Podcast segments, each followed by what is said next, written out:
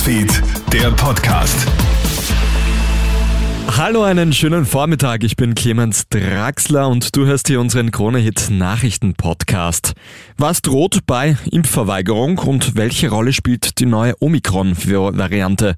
Diese und viele weitere Fragen sollen heute bei einem runden Tisch zum Thema Impfpflicht geklärt werden. Gesundheitsminister Wolfgang Mückstein und Verfassungsministerin Caroline Edstadler werden sich dazu mit zahlreichen Experten und Oppositionspolitikerinnen treffen. Eine Impfpflicht für Kinder unter zwölf Jahren gilt derzeit als unwahrscheinlich. Auch Virologe Norbert Nowotny lehnt das ab. Wir brauchen nicht noch mehr Emotionalität. Es ist ohnehin schon ein Wahnsinn und jetzt haben wir eigentlich Advent. Die Leute sollten eher friedlicher werden und äh, wie ich so sehe, passiert genau das Gegenteil und das können wir wirklich nicht brauchen. Ein Foto am Handy des ehemaligen Finanzministers Hartwig Löger könnte der ÖVP jetzt Probleme bereiten. Darauf sollen nämlich Informationen zu abgesprochenen Postenbesetzungen zu sehen sein. Der ÖVP-Politiker Löger soll das Bild gelöscht haben. Die Wirtschafts- und Korruptionsstaatsanwaltschaft hätte es aber wiederherstellen können. Auch Sebastian Kurz könnte Probleme durch das Bild bekommen. Gegen den Altkanzler wird ja wegen der Falschaussage ermittelt. Queen Elizabeth ist seit heute Nacht nicht mehr Staatsoberhaupt des karibischen Barbados.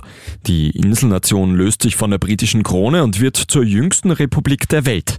Barbados ist eine ehemalige britische Kolonie, allerdings bereits seit 55 Jahren unabhängig. Die karibische Insel möchte allerdings Teil der Commonwealth-Staaten bleiben, eine lose Verbindung ehemals britischer Staaten. Drei Nächte lang waren sie in einem britischen Pub gefangen. Jetzt haben die rund 60 Gäste ihr unfreiwilliges Quartier wieder verlassen können. Die Menschen sind nach einem Oasis Coverband Konzert komplett in dem lokalen Yorkshire eingeschneit gewesen. Die Besucherinnen und Besucher vertreiben sich die Zeit mit Karaoke, Quizzen und Brettspielen.